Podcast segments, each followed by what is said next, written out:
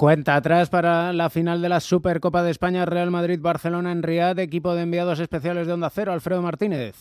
Se va acercando la hora del partido, calor en eh, Riad y tranquilidad en los cuarteles generales de uno y otro equipo a la hora del almuerzo.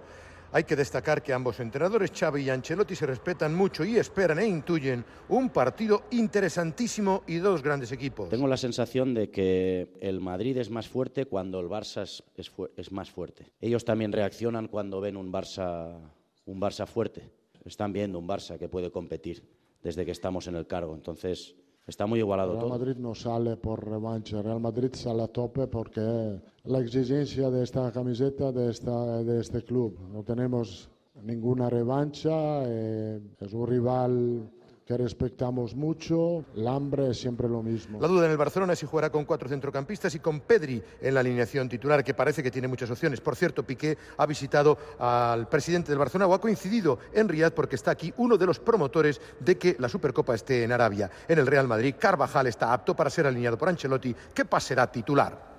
A las 2 de la tarde juega el colíder de primera, el Girona ante el colista, la Almería, vigésima jornada, con las bajas de David López, Eric García, Borja y Artero. El técnico del Girona, Michel no está haciendo una buena temporada, eh, no le están saliendo las cosas, pero que tiene una gran plantilla. Tiene muy buenos jugadores, o sea, es un equipo completo que no está en su mejor momento. No me espero otra cosa que un partido muy difícil y muy complicado. Que nosotros respetamos muchísimo al rival, no tengo la sensación de que vayamos de favoritos, porque en esta categoría no podemos serlo en ningún partido.